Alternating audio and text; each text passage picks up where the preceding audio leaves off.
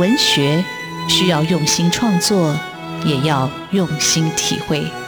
主持人廖志峰与新时代作家的访谈，带您探索台湾新风景。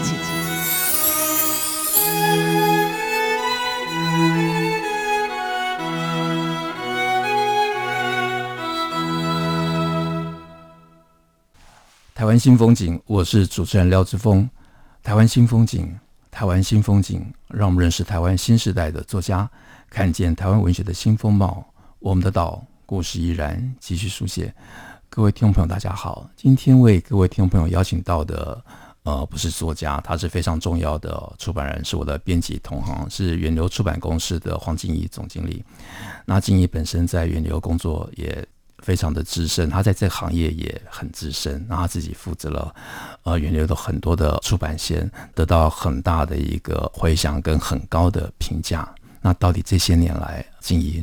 经营了哪些路线，还有付出了什么样的心力？那这些出版的背后又有什么精彩的故事？那我们今天就特别请静怡呃现场来跟各位听众朋友来分享，因为没有。出版社没有出版这样的一个平台，很多精彩的作品、精彩的书写，那各位读者就没有机会去目睹到它的一个丰富的一个内容，然后充实我们自己的生活。呃，静怡好，志峰好，各位听众朋友大家好，很高兴静怡来上我们的节目。静怡，你先跟听众朋友来介绍一下你自己啊，呃，你怎么会从事出版这一行？嗯，好。这个好像有点说来话长，然后就简单的说，呃，我自己是念大众传播新闻的，但是啊、呃，我自己对于那个比较能够累积素材、累积能量的这样的传播形态会比较适合我的个性，所以大概我毕业后锁定想要做的事情，要么就是杂志，要么就是出版。那因为那时候呃，我的那个时代里面，汉声杂志是很多我们的。文化青年、文艺青年都很喜欢的杂志。那因为汉生在招考编辑，是出版编辑，所以我就是第一个呃，毕业后第一份，其实毕业前就就去上班了的工作，就是在汉生啊。汉生出版，我那时候做的是儿童书。然后我想很多人有一些人吧，小时候都看过那个汉生小百科，还有汉生的精选图画书。然后后来我到了那个洪建全的书评书目，负责他们的出版部门，然后也策划的一些作家的丛书，包括像林清玄，包括像傅培荣老师、陈怡安老师种种。然后大概在一九一九九九一九二年以后，那个时间时间线就拉出来了，我就到了远流，然后一直到现在。好，那你到远流就到了你现在负责的这个系列吗？还是有先做别的？嗯，我进远流是因为啊，我在汉声的时候的前辈庄展鹏先生还有黄胜林哦，他们在远流创了台湾馆编辑室。那台湾馆编辑室就是一个主打本土啊本土文化素材的整理跟传播。然后呃那时候他们开始做一系列叫做台湾深度旅游的书，那全部都是。从零开始的作业，就是一个全面自制的图书。那那时候他们大概创馆大概两年，我之后进去，应该也算是前期的 team 的成员嘛，哈。然后我记得我进去的时候，呃，我先做了是台北古城之旅，哦，所以其实我我自己这是一个插播了，就是说我虽然念的是大学念的是新闻跟传播，可是。我先生是我的学长了哈，他现在在大学教书。他常常说：“哎，大学的时候都从来没有看过我那么用功。”我觉得做了编辑这一行是一个启动你学习新的一个开始啊，尤其或者是你选选择的这种出版的文类。那因为我们做的是属于比较文化性的题材的图文书，它比较像是百科图文的内容，所以那个东西是从看论文开始啊。所以我就说那时候做。台湾深度旅游系列，我们就是从选题，比如我们选定要做鹿港，然后我们全面性的扫过所有硕博士论文，所有的研究，包括鹿港的所有的研究，从建筑到文化到历史到种种啊，然后做它的整体的企划大纲，然后我们规划路线，因为要转成旅游书，规划路线以后，然后我们去踩点。那那个踩点是每个团一个团队里面，我们包含了主策划的主编，然后文字编辑、美术编辑、摄影、绘图，种种，大概一个 team 大概大概七八十七八人到十个人的一个 team，然后我们去好多天，比如在鹿港住全面驻地三三四天到五六天啊，然后真正负责的编辑留下来，那我就是那时候第一次留下来，然后在里面大概呃在在地混了大概一个多月吧。嗯，然后回来以后再开始启动写稿啊，所以那个那个整体的经验，台湾深度旅游手册，我记得那个时候广泛得到很大的回响啦。所以我们后来陆续出了鹿港、台南、宜兰、基隆，每个点都是用很深度的方式来来操作，然后把那个自然的、人文的、艺术的所有的内容容纳进去。那因为它比较深，但是因为有汉生那时候做汉生的图解书的一些经验，所以很多内容都是在经过全面转化的，所以算是风评很好。我那时候觉得最高兴的是，常常就是说，哎，你你到了三峡，到了祖师庙，到哪些地方，看着人人家拿着你的那个册子，在一边对照着一边看，对。然后那时候我记得小野老师还特别说，台湾馆很像民间的文建会，就是我们做了一些田野文化打底的事情。那那个书其实算是一直是畅销书，它其实呃，因为旅游书有一些时效性了，所以当当然还是这这几年比较不能流动，但是它其实大概整个有到三四十万册。哦，那也很厉害。那所以这样听起来，一本书的一个制作的时间大概要多久？比如说像静怡你讲，好，你先起去扫论文，可能就花了一个月不止，那你可能住店可能也不止。嗯，一个月，然后你还要回来再写，嗯，所以一本书出来可能就要花一年嘛。对，我记得，我记得，呃，那个深度旅游他们开始的时候，那个三峡那本我没有参与到，听说那个好像快两年。哦，所以这部分应该要给我们的那个董事长王先鼓掌一下，就是他可以容许一个编辑室，然后在累积的过程里面这么长，然后最后做出一个。一个好的作品，那那个书如果它能够流传二十年、三十年，其实那也值。那重点是他养成了一批这样的工作者。我觉得还有，或者是因为这样的书对台湾的文化认识或喜欢的人的读者了。对，是啊，真听也让人感动。就是一本书，为了一本书投出那么多的精力，而它的回收。要在比较长远的未来，你才看得到，而且它的影响事实上是非常的深远。对，其实我觉得它至少对我自己个人的编辑生涯，台湾深度旅游系列是我的编辑启蒙作品，比起汉生小百科更是。呃，刚才在采访之前，我就先跟静怡聊天嘛，然后静怡第一个就是问我说：“你有没有读汉声小百科？”那我听了就很惭愧啊。但是我觉得我的我的外甥外甥女都有读过静怡所编的汉声小百科。我跟静怡。见面的场合就是在同业的场合或者一些颁奖典礼的场合。那我记得有一年，我出了一本澎湖作家的小说，呃，《悠悠风狗天》，然后得到一个讲座，然后就遇到静怡。那所以我，我那时候才知道说，哎，静怡在台湾馆做了很久，而且她也做了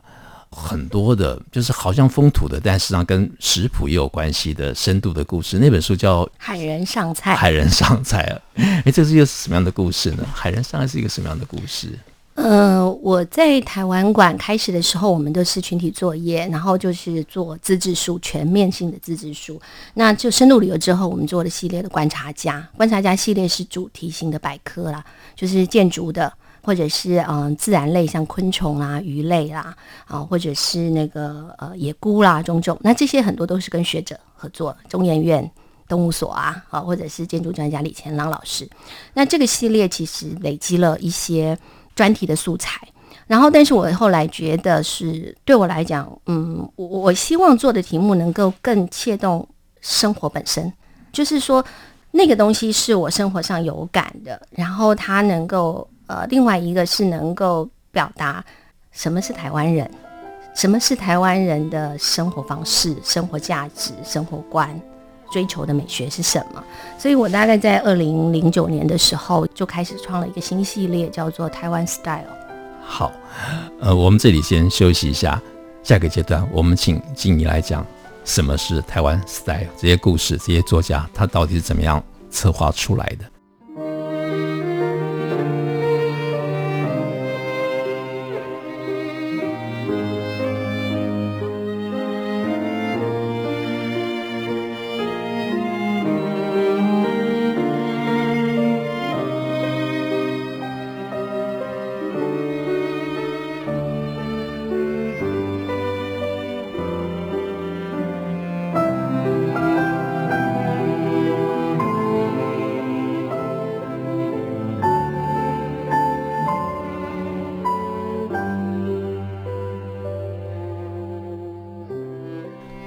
台湾新风景现场为各位听众朋友邀请到的是远流出版公司的黄静怡总编辑。那静怡在这一行非常的资深，但她投入着力非常的深啊，她对工作充满了热情啊。跟她比起来，我还是比较懒散一点啊。但是我觉得好处就是，你看到同行这么认真，你就会更积极来做事。那我也刚好借由主持这个节目，我也可以让这些同行们精彩的故事分享给听众朋友。让听众朋友了解到一本书的出来是多么的不容易。那手上所拿到的书，要经过编辑花多少力气去把它打磨出来。那在上一个阶段里头，已经有谈到他到源流之后，他创了一个新的系列，叫台湾 Style。好，台湾 Style 是什么样？什么样的 Style 才是台湾 Style？我们就让金怡自己来说。金怡，好。就是是这样子，我那时候一直对我自己的编辑生涯来讲，一直希望能够找一个好像更像我自己命定的 方向啊。前面都是前辈们开拓的一个领域，然后我们我们学习，然后把它展现出来。然后，但是对我来讲，我我觉得我的性格上更更喜欢贴近生活本质的东西。那所以，我那时候记得呃有一个契机，就是有一次我在书店里面看到有一本书叫《Japan Style》啊。我就想，天哪，理所当然的，对日本人来讲日本 style 好像很自然，或者对我们外人来讲，会觉得，哎，什么叫做日本的风格，是可以有明确想象的，好，或者他们很自然的说，他们的色彩叫和色，那我们呢？哦，所以我那时候就在想，那么台湾 style 是什么？那那个时间点刚好远流的集团里面的王董事长他去拿到华山园区。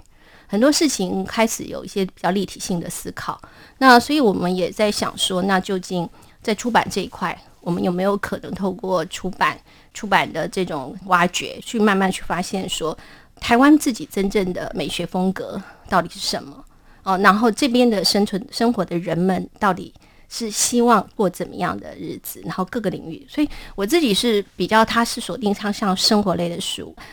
但是生活类基本上被认为是一种好像太过大众或者是很泛的东西，但是我想要做的是生活文化的考掘。那这里面的话，我比较着力的爱好的方向比较有两块，一个是比较偏重艺术类的建筑艺术建筑方面，然后另外一个就是饮食饮食文化生活的东西。然后最早的呃台湾 style 第一本是台湾糕饼五十味，然后这本书它本来是一篇很精彩的硕士论文。然后是北医大的一个硕士论文，因为他研究了台湾的百年老饼铺的所有的故事，还有各种饼。然后我们找找了作者来聊天，然后我们把所有的论文全面性的全盘改写，变成一本以饼而不是以饼铺为主题的这样的一个。台湾的这种呃台式点心的那个脉络源流的书啊，那这本书算是台湾 style 的开开，啊，很有意思，我都没有注意到这本书，真是太嗯很有趣。所以我们后来这位作者张尊珍，尊真他就变成、嗯、后来所有的很多糕饼的那个活动或比赛都会找他去，因为他写了台湾糕饼五十味。接着我们后来出了刘克襄，克襄的那个呃十一元的铁道旅行。是。那克襄他其实已经他是一个非常资深多产的作家，那我也很喜欢他的作品。但是呃，我一直在想说他的作品在文字跟图像之间，因为他自己画图，之前好像少到一些更更细腻的结合了啊，所以我们。因为台湾馆出身，我们算是比较擅长做图文书，所以一个文学性的文本结合了图像，怎么样让它产生一种生活化的那种文本的那种自然的况味？我们是从这个角度来努力。所以像十一元的铁道旅行，然后后来也做了那个客乡的那个男人的菜市场，是啊、哦，那这个东西你不觉得这是台湾风格吗？就是男人逛菜市场是怎么回事？这个一个社会本身，它要成熟到某一个程度，才会打破某一些的疆界。然后男人去逛菜市场，而且逛出了某些学问来。我打个岔，其实我的朋友，我的同性朋友，经常在写逛菜市场，然后 我的女性朋友好像逛菜市场的好像没那么多，而且男性朋友去逛菜市场真的是那个角度跟买菜特别有学问跟讲究，我不晓得为什么。嗯，因为女女性有一种目的导向，如果男人他也必须去家常采买的话呢，心态可能不一样。那女性不用的话，她也可以有人类学的视野。它不完全是这样了，但是那个是个过程哦。然后呃，我也做了那个陈淑华，陈淑华是台湾也是我自己很喜欢的饮食作者。他我们最早写的那个岛屿的餐桌，他从他家里的餐桌开始写描写，然后接着是那个彰化小食记，彰化小食记就是很细腻的爬书彰化的这种地域性的小吃，包括霸丸，包括各种其实台湾的小吃的很多源头是从彰化来的。那那本书得到了金鼎奖。然后呃，前几年我们出了他的一个很厉害的作品，叫《灶边族语》，它是闽客料理的对话。它很特别的是用那个料理的动词切进来，就是闽南语跟客家语的料理的动词，用动词它就是代表一种秋楼。我们台语，因为我是闽南人，比较就是一种手路，一种一种呃。路数，路数，对，这手法吧，对。然后他剖析了每一个料理动词的手法，嗯、然后每个手法后面他就有那个中破塞或者是家庭主妇那种很资深的主妇们的现身说法，所以那个田野做的非常非常的精彩。那我们也用很特别的方式来做照边主语，我希望大家能去看，因为那个也是得到了金鼎奖啊，还有国际书展大奖。然后我们又做洪振宇的书，洪振宇最早的那个风土餐桌小旅行，旅人的食材力，然后做了去年的风土经济学，然后今年做了风土创业学，就是风土的三部曲。那我觉得他是把这几年所谓的地方创生，这个从日本移植到台湾的这样的词汇在地化，去重新思考台湾怎么样。用风土这个东西来做自己真正有益地方、回馈地方的地方创生的事情，那是比较偏方法论，但是它也是在台湾 style。对，那很多耶，我们还有还有那个抢救急境，就是我们跟范清慧也是你们广播同行，范清慧老师，因为他这他是野地录音师。所以他录制了非常多台湾的各种自然的声音，然后他从自然声音的慢慢某一些声音的消逝，去观察到台湾的自然地景的变化，然后他他做了非常非常多的努力，他把他的故事写下来，叫抢救寂静，这也是金鼎奖。好，那静怡，那你在做这个台湾时代这个系列里头，还有没有比较困难的？就是你遇到有什么样的一个挑战或者挫折，还是这部分就是？都很顺利的就就度过去了。我自己做这个系列，因为是自己非常欢喜喜欢做的，然后反而比较少感觉到困难。我有时候是我对困难是说，对我来讲，如果它是一个新奇的、从来没有做过的，或者是说这个选题启发了我某一些，诶，这个该怎么做，我就觉得反而乐趣无穷。就是说，比如说一个作品，怎么样把一个动词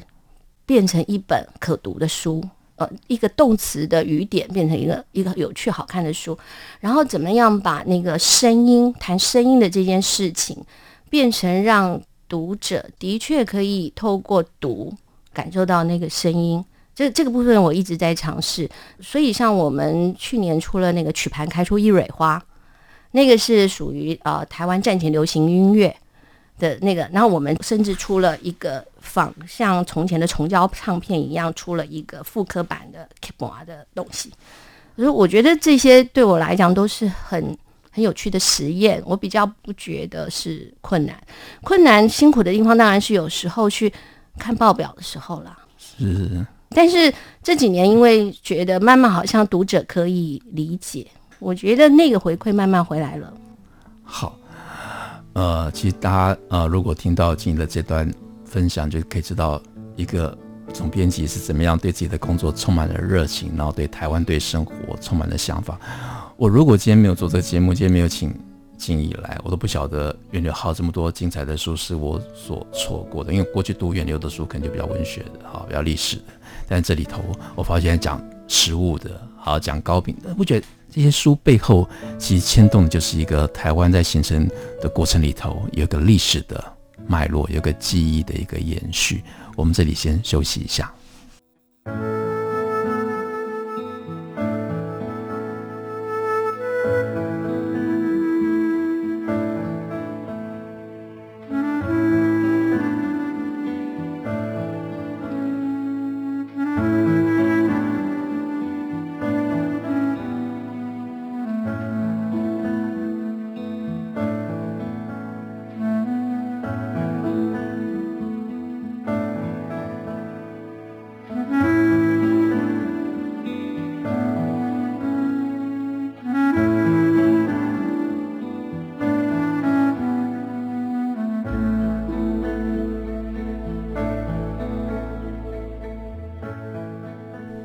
新风景现场邀请到的是远流出版公司的黄景怡总编辑。好，那刚才私下聊天听景怡讲，呃，他的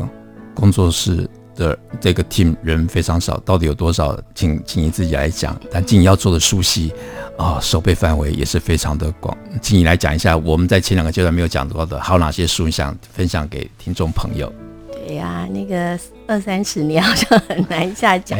对我，其实台湾馆一直是一个很很小巧的编辑室，但是因为很精致而且生根也，很厉害，真的。因为主事者那个口味太杂了，什么都喜欢，所以其实我们的呃喜好的经营的类型还蛮多的。但是对我来讲，当然心目中就是它就是针对儿童的绘本。啊、哦，然后针对成人，而且是本土制造的这个台湾馆。那这几年，因为我有一个很优秀的文学编辑加入，所以我们开始做文学书。嗯，是我后来发现，我前一阵子访问过的远流的文学线的书都是静怡，哈像迪。啊，然后像不正常的人，然后还有爱珠，对，红爱珠的老派少女购物路线，然后还有果子狸果大的，我喜欢这样的生活啊。然后我还发现，哎好，都是静怡，但是跟我对静怡的认识落差很大。我以为他就是守生活的台湾馆，然后没想到还有文学。然后静怡说，嗯，他还要再讲漫画。好，那静怡，你先讲漫画好了，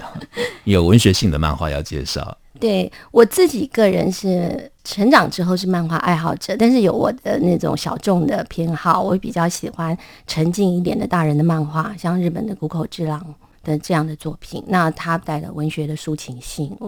所以我做漫画书其实是误打误撞，因为那个阮光明是台湾一个也是很资深的漫画家，但是台湾的漫画类型比较偏重青少年的这种少年漫画，然后比较偏热血。冒险种种，那阮光明的漫画就是属于我说那种调子慢慢的大人的漫画，所以他在呃专业出漫画的出版社里面其实是很边缘人。那因为因缘际会，我们有机会一个德国的翻译家叫呃约翰唐约翰介绍他认识了我，然后我自己看到他的作品以后，就觉得非常的非常的喜欢，所以也没有想到说我们自己没有出版漫画的经验呢，也没有出漫画的这种发行脉络。我就说光明，反正你也没有更坏了，我们就来做做看吧。所以后来我们就呃一起合作了，开始他呃他想要最想做的故事，用酒柑仔店，开始他写他那个嗯他的那个阿妈家的干妈店的故事。那果然一出来好，引起很大的好评，我们就连续从第一集、第二集一直出了五集。然后在出第三集的时候，有影视开始来谈授权，然后 我们就把他的影视改作权卖掉了，而且那时候是好两三家来竞争的。哇，恭喜恭喜！但这本书是引起很大的一个回响。对，后来那个戏应该有一些人看过，是对，是那个张轩瑞演的。抱歉，我都没有注意到是远流，这作品我知道，但我没有注意到出版社是远流。对，那因为我们就出了这个用酒柑仔店，然后所以以后像金曼奖跟我就有一点关系，然后漫画圈的某些事情，说 哎要不要去聊一聊？啊、其实我们的我是很心虚的，因为我们漫画出的很很少，但是我基本上一定是呃一定是自制的，我不做翻译的漫画。然后所以我后来又做了那个韦黎若明，一个一个泰雅族的女生，一个漫画家的那个鬼要去哪里？那这个书这组漫画有两本，然后呃是。透过灵异的方式在谈人情之间的故事，那这个书也不错，它的影视改作也卖掉了，应该是明年或后年会出来。然后接着我做了一个巴西漫画家在台湾叫卢卡斯的《槟榔美少女》，是对，他讲槟榔西施的故事，那个也很精彩。OK，好，这个我的漫画就是缓慢进行中，但是都是我很很爱的主题跟而且其实还是很生活，它跟这个台湾跟这个系列对，所以它是广义的台湾 style 的范围。是是是，我可以感觉到脉络其实还蛮清楚的。对，其实我觉得志峰应该会喜欢，因为我觉得现在所谓的文学，它的那个形态其实是在变体中，或者是在打破那个疆域当中。是谁说漫画不能有文学？嗯，我觉得果然光明的作品里面文学性是浓厚的。好，呃，然后真正文学嘛，对，然后其实你的这些谈话让我觉得哇，就是大家说，哎，谁说漫画不能有文学啊？谁说出版一定要悲观？那谁说大家不阅读啊？就是每当你觉得好像很沉静的时候，忽然有一本书就起来了，打破了你的想象，它也带给你一个前进的力量啊。那静宜除了台湾馆，除了台湾 style，除了漫画，除了绘本，好，他也开始做起了文学。那在我们节目的最后，就请。静宜来谈他的文学之路是怎么开始的？嗯嗯，嗯，其实是这样子。我觉得，因为术业有专攻，我作为一个编辑人，然后我是做图文整合编辑起家，所以对文学我一直本来是做一个爱好者。但是我在三年前我，我呃，我编辑室来了一个很优秀的文学编辑蔡云珍。那云珍的加入让我觉得，哎，可以，我们呢可以开始做做文学书了。可是文学这个在台湾其实是一个，就出版的经营上面其实有各家，就像志峰也做啦，就是很多都是兵家必争，对，兵家必争之地，对，所以很多大作家们，其实我们未必能够争取得到。然后，可是我的性格上也是，我比较喜欢啊、呃，也许是从璞玉开始。哦，然后或者是我希望我们的性格里面可能有点新闻记者的这个，我觉得某部分来讲，它必须反映某些社会议题啊、或者是一种